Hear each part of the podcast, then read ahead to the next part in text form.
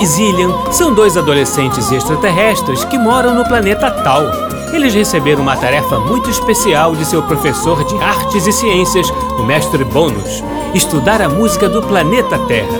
Ele quer saber como um planeta tão rudimentar como o nosso, onde seus habitantes brigam entre si e maltratam a natureza e os animais, pode ter uma música tão desenvolvida. Zillian, que tem 70 anos, ainda tem que cuidar de Alex, que tem 50. No planeta Tal, os seres vivem até 350 anos ou mais. E o mestre Bônus os autorizou a viajar pelo tempo nesse planeta, o que para eles é como brincar de pique. Vamos acompanhar os dois na aventura de conhecer a música do planeta Terra!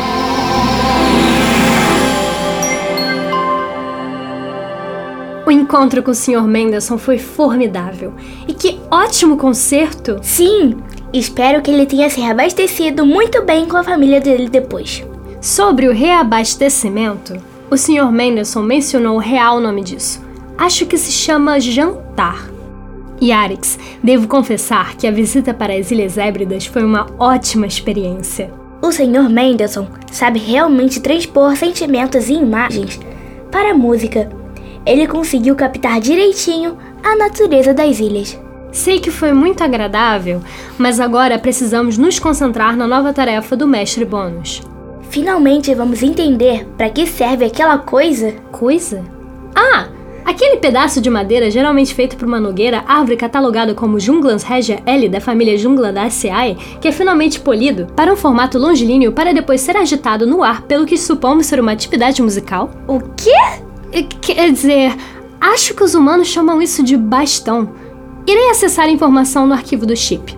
Por que você tem um chip no pulso e eu não? Você sabe muito bem que o chip só pode ser instalado em quem tem 68 anos ou mais, Arix. Espera, encontrei! Tal bastão utilizado em atividades musicais se chama batuta. Parece ser utilizado por um indivíduo específico chamado maestro. Maestro? Sim, Maestro, ou regente, é a figura que coordena os músicos. Por meio de gestos, auxilia os músicos a estudarem e a compreenderem a música que estão estudando. O maestro também conduz os músicos enquanto se apresentam. A atividade exercida pelo maestro chama-se regência. Como isso funciona? O maestro faz sinais para indicar como os músicos precisam tocar? Isso! Curioso! Humanos precisam de alguém que lhes digam o que fazer? Aparentemente sim. Que coisa estranha. Mas por que eles simplesmente não fazem o que precisa ser feito? Não poderiam usar telepatia como nós? Eles não conseguem se organizar sozinhos? Acho que eles não conseguem. Telepatia eles vão custar a saber usar. Coitados. É mesmo. Bem, Mestre Bônus nos pediu para estudar um episódio específico da história da música do planeta Terra. Devemos ir para um tempo no qual eles classificam como século XVII e observar um terráqueo chamado Jean-Baptiste Lully. Ele era um maestro. Nasceu num lugar chamado Itália, mas parece que passou boa parte de sua existência na França. O que será que tem na Itália que a França não tem? Não sei dizer ao certo. Pelas minhas pesquisas, a Itália é uma grande produtora de um alimento muito cultuado pelos terráqueos chamado chocolate, um alimento denominado macarrão e uma iguaria de forma circular bidimensional chamada pizza. Entre outras coisas, a França é valorizada por produzir um alimento identificado como queijo fedorento. Mas isso não faz o menor sentido. Por que os humanos iriam preferir comer algo fedorento? Sinceramente, eu não sei. Vamos logo. Quero perguntar para um terráqueo da França o motivo dele gostar de comer queijo fedorento. Vamos! Mas antes, precisamos nos transmutar. Qual será a nossa aparência na transmutação de hoje? Pelo que vejo aqui, iremos utilizar aquele objeto que é possivelmente considerado um adorno de cabeça. Ah, é o mesmo objeto que o Sr. Bar estava usando. Mas qual será o nome disso? Eu não sei. Aqui diz que esse objeto avantajado na cabeça deles é uma peruca. É feita de cabelo sintético ou até de verdade, para colocar por cima do cabelo já existente ou talvez não existente. De qualquer maneira, desconfio que todo mundo usava isso na época. E por que branca? Todo mundo queria parecer mais velho? E que vestimentas são essas? Eu não sei quais seriam os motivos. A minha vestimenta possui uma estrutura complexa de metal por baixo, feita de grandes aros, para que as roupas pareçam infladas. O porquê disso, não faço a menor ideia. Bem, sem mais delongas, vamos nos transmutar.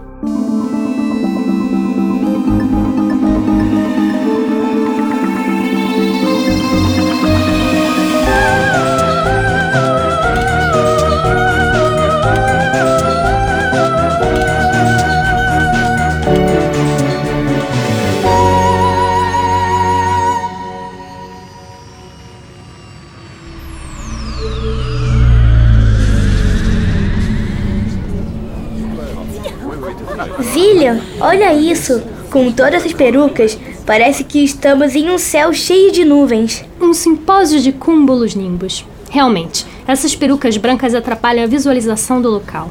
Isso parece ser um evento de celebração de algum tipo. Essas meias são desconfortáveis, essas vestes são apertadas, minha epiderme está irritada. Pelas minhas pesquisas, aqui na Terra, as roupas não são apenas de natureza funcional. A vestimenta sempre comunica algo, inclusive posição social. Nessa época, a vestimenta possui um papel muito importante. Então os humanos passam o dia inteiro usando essas coisas desconfortáveis? É muito curioso, realmente. Podemos perguntar para alguém o que está acontecendo. Sim, vou tentar perguntar para aquele senhor ali. Um, por favor, senhor. Oui, madame. O senhor sabe exatamente o motivo desse evento? É um concurso de melhor peruca? Porque eu vi que algumas são ornamentadas e decoradas de diversas formas. O senhor sabe me dizer por que aquela moça tem um barco no meio da peruca? Barcos são meio de transporte de navegação, certo? O que está fazendo ali no meio do cabelo dela? E por que aquele homem parece ter um animal nativo da Terra, denominado cisne, pousado em cima da cabeça? E por que. Alex! De- desculpe. Primeiramente, este salon, grand exemple de bon gosto et style. É mesmo surpreendente de não saber a qual celebração está aqui. Vosso rei Louis XIV finalmente se recuperou de uma cirurgia. Este concerto é uma honra. E o senhor Jean-Baptiste Lully é o regente deste concerto? Naturalmente. Mais uma pergunta. O senhor gosta de queijo fedorento? Ah, obrigada, senhor. Vamos observar a apresentação mais de perto. Francamente, essas crianças. Acho que aquele é o senhor Luli. Sim, olhe, ali está ele. Ele vai começar a reger. Vamos nos aproximar.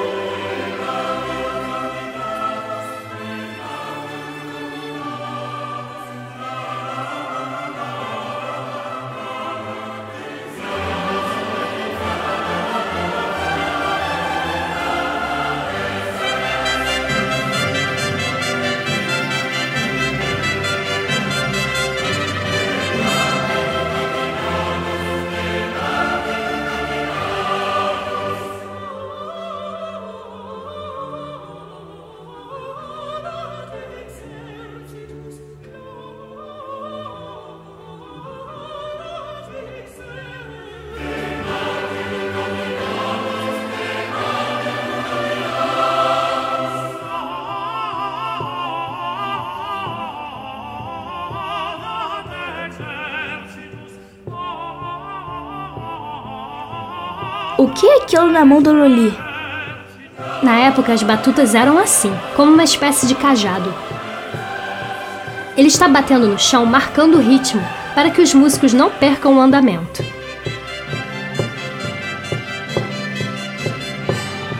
Ele parece empolgado. Talvez empolgado demais, como se estivesse em transe. Será que nessa época eles tocavam música com finalidade ritual? Ele está se deixando levar pelo som. Está bem emocionado.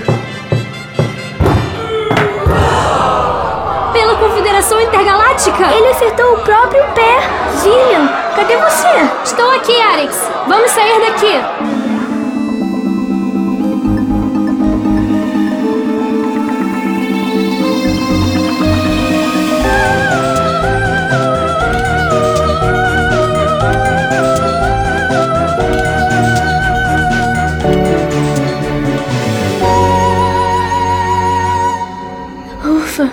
Foi difícil escapar daquela confusão. Será que o Sr. Loli está bem? Sinto muito, mas não. Acabei de pesquisar que Jean-Baptiste Lully se feriu gravemente neste episódio e que isso rendeu-lhe a vida. Como assim? A medicina daquela época não era muito avançada. O ferimento foi tão sério que os médicos disseram que a única saída seria amputar a perna dele. Os membros dos humanos não se regeneram quando são cortados? Que terrível! E o que aconteceu? Luli recusou ter a perna cortada porque não queria parar de dançar. Ele julgava-se um excelente dançarino. A ferida piorou e acabou morrendo disso dois meses depois. É uma pena os humanos não terem um sistema de saúde como em tal. Comparado ao nosso sistema de saúde, dos humanos ainda é muito rudimentar, inclusive atualmente. Muitos precisam pagar para serem atendidos pelos médicos. Que absurdo! Mas que espécie guerreira!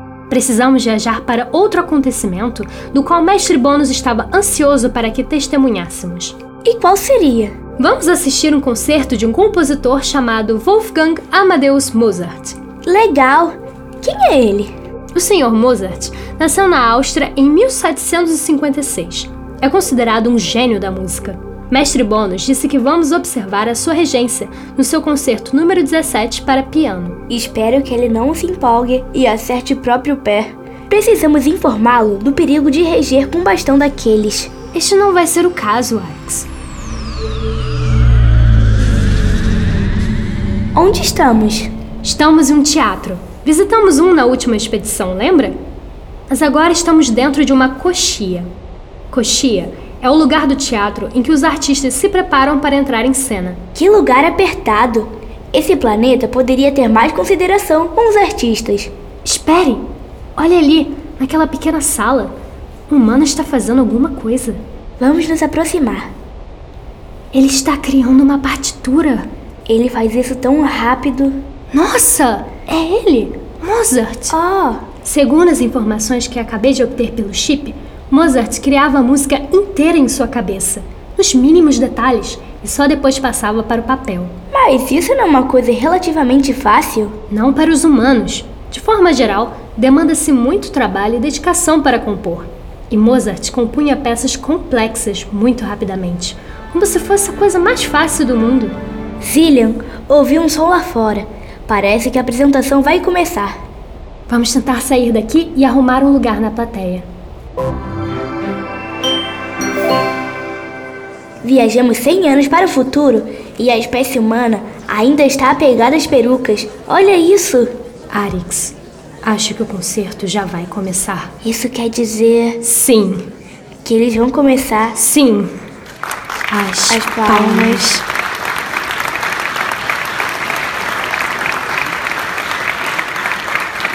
Costume singular. Enigmático. Olha, ali está o Mozart. Ele se sentou perto daquele instrumento. O que é? Ah, aquilo que Mozart está tocando é um piano. Precisamos estudá-lo depois.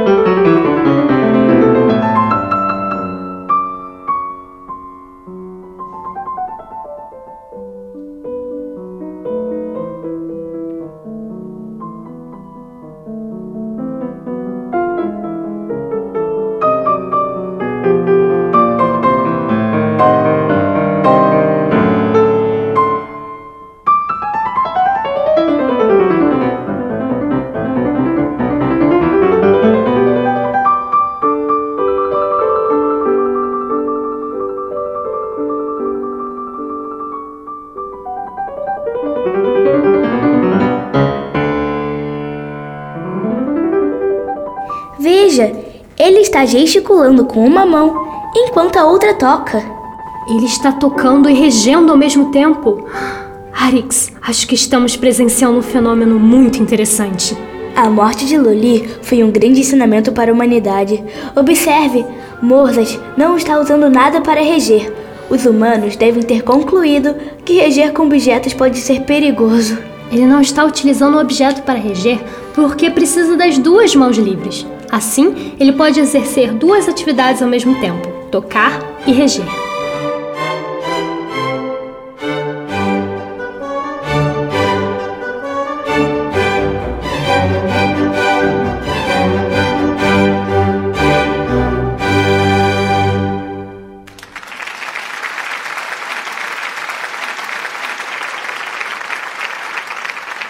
É realmente muito singular. Indecifrável. Lembre-me de perguntar ao mestre Bônus a origem de tal costume. Precisamos ir. Ainda temos um último destino.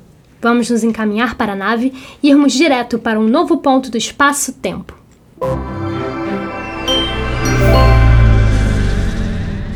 Estamos numa outra coxia? Impressionante observar como continua apertada.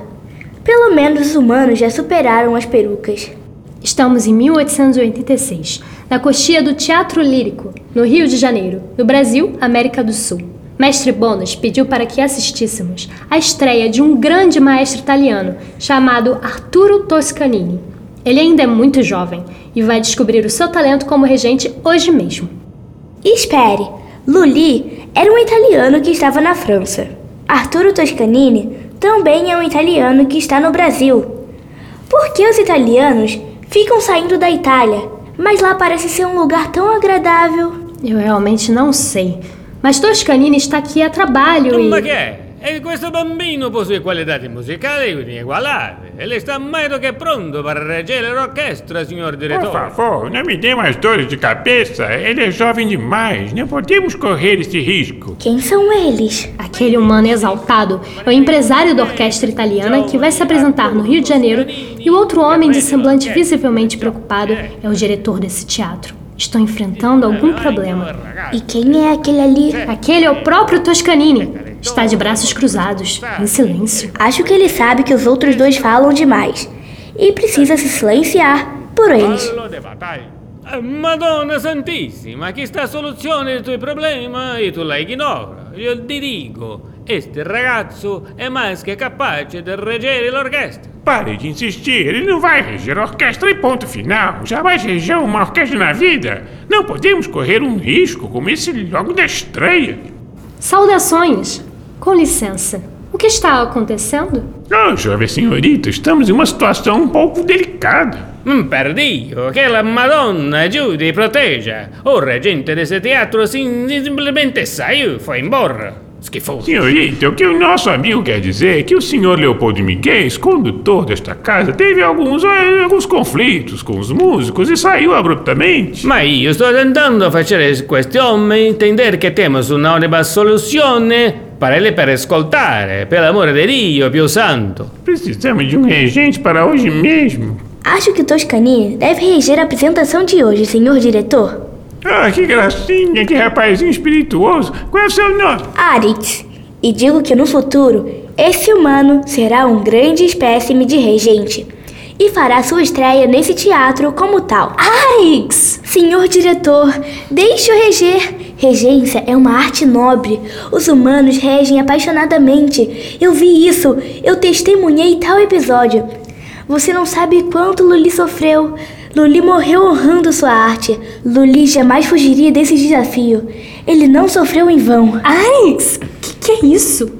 Por favor, senhor diretor, como o senhor empresário mencionou, Toscanini é focado e resiliente como um cavalo. Mas, mas não foi isso que ele disse? O senhor empresário sabe do que está falando. O senhor Toscanini se portou muito bem nos ensaios, não é mesmo? Ah, quel ragazzo, bambini, ah, as crianças falam verdadeiramente vontade di Dio, è vero. Oh, Toscanini, non si atrasa un dia, un só dia sequer. E o senhor direttore sabe como é talentoso. E certo, é, o desempenho do jovem Toscanini foi formidável mesmo. Está esperando o que, senhor diretor?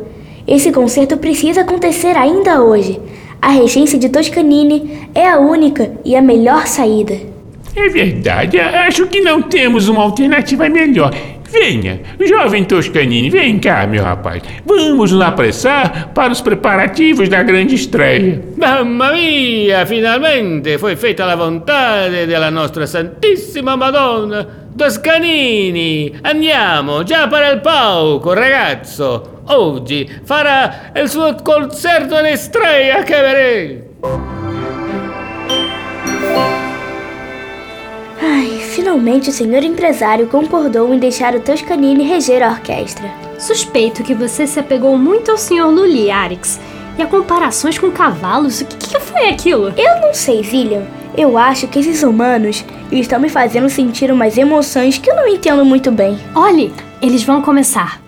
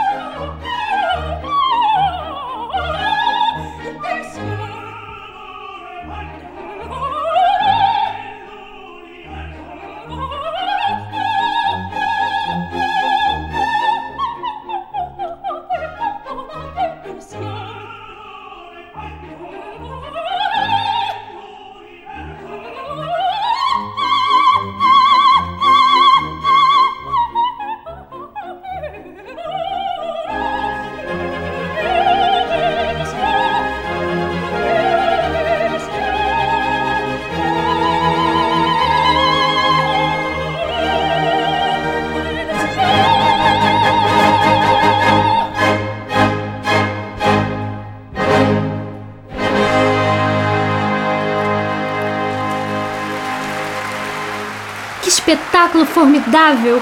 O Toscanini se saiu tão bem! Sim, e usou um bastão bem menor para reger.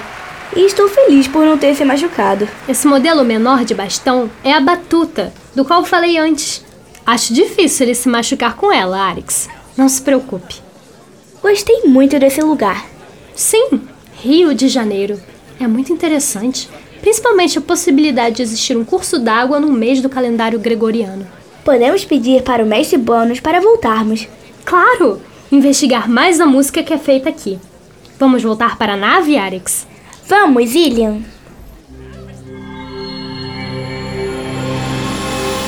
Que grande aventura vivemos hoje!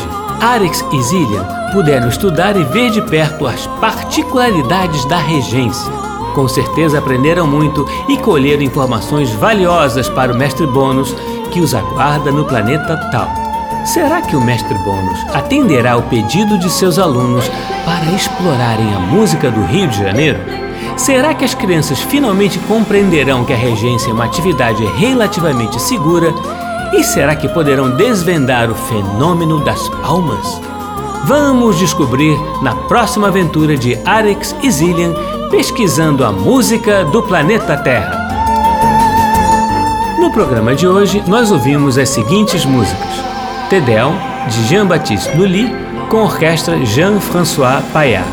O primeiro movimento do Concerto para Piano número 17, KV 453 de Mozart, com a Orquestra Sinfônica de Londres, regida por Witold Rovicki, tendo como solista Ingrid Hebler. Trecho da Traviata, de Verdi, com os solistas, coro e orquestra da Royal Opera House de Londres, sob a regência de Sir George Solti.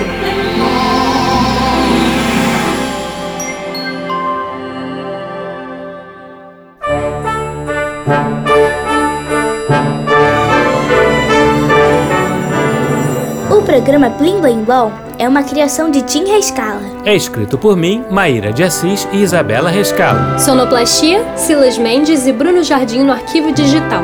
A música do Planeta Terra tem Betina Fonseca no papel de Arix. Isabela Rescalo no papel de Zillian. E Tim Rescala nos demais papéis. Você também pode ouvir o nosso programa na internet no site macfm.ebc.com.br